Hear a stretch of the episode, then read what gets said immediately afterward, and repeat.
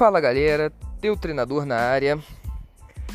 E hoje venho trazer a notícia que as academias voltarão a funcionar a partir de quinta-feira, dia 2 de julho.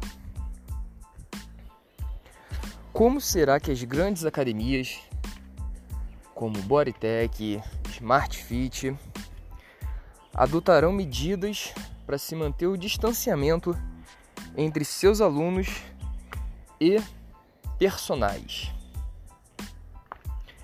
Qual a sua opinião a respeito deste tema?